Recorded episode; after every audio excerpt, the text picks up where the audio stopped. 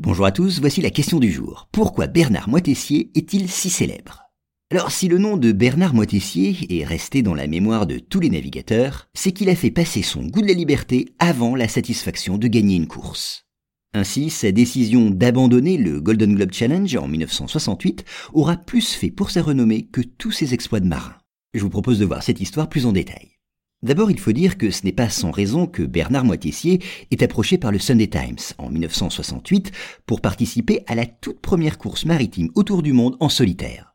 En effet, le navigateur est déjà très connu. Il a relaté ses voyages dans les mers du Sud.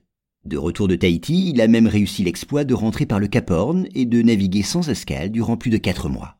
Aussi accepte-t-il le défi un peu fou à l'époque que lui propose le journal anglais. Baptisé Golden Globe Challenge, la course qui va s'engager n'a jamais été tentée. Le concept est très simple, il s'agit de faire le tour du monde sans s'arrêter. À bord de leur voilier, les navigateurs n'auront donc le droit d'accoster nulle part. Par ailleurs, ils ne devront s'attendre à aucune aide et ne pourront pas compter sur un ravitaillement en mer. Mais ni la récompense promise, ni la gloire n'intéressent Bernard Moitessier. D'ailleurs, il ne cache pas un certain mépris pour une compétition qui ne repose que sur la vitesse de la course. Pourtant, en ce jour d'août 1968, il prend bien le départ.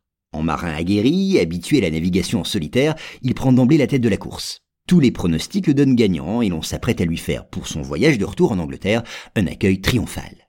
Et puis tout à coup, au début de l'année 1969, Bernard Moitessier décide d'abandonner la compétition. Au moyen d'un lance-pierre, oui oui, il envoie un message à bord d'un cargo qui passe. Le navigateur qui se dit, je cite, heureux en mer, veut, je cite encore, sauver son âme. Ainsi il abandonne, et après un long périple et un nouveau passage du Cap de Bonne-Espérance, le navigateur aborde les rivages de Polynésie, où il passera de nombreuses années.